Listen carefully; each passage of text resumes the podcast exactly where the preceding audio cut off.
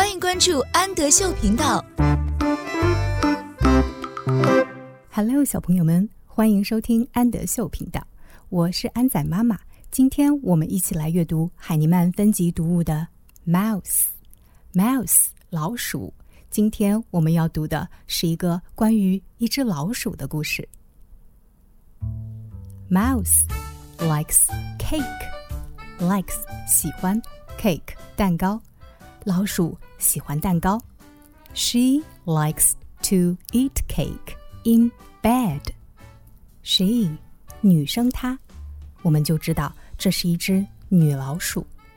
She likes to eat cake. 她喜欢吃蛋糕。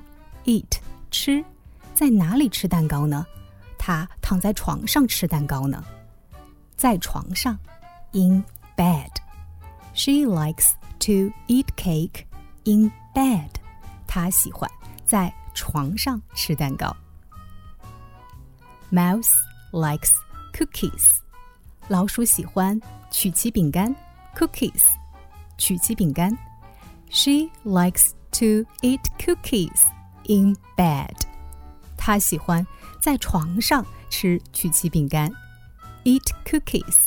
吃饼干。She likes sandwiches. Sandwiches. 三明治。她喜欢三明治。Mouse likes to eat sandwiches in bed. 老鼠喜欢在床上吃三明治。吃三明治。Eat sandwiches. Mouse likes pizza. Pizza. 就是小朋友们最喜欢吃的披萨。She likes to eat pizza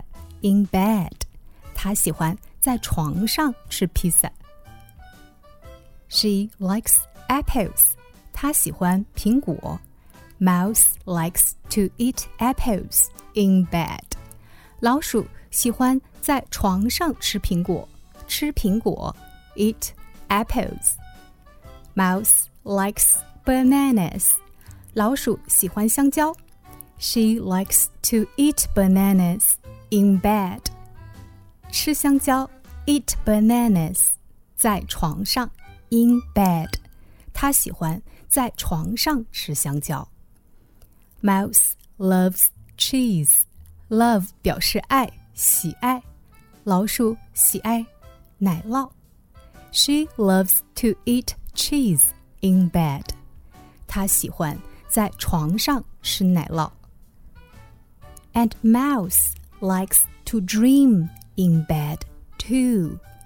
Dream，我们看一下小老鼠睡着了，它在做梦呢。Dream 就是做梦的意思。老鼠喜欢在床上做梦，too 表示也的意思。老鼠也喜欢在床上做梦呢。我是安仔妈妈，请在微信公众号搜索“安德秀频道”。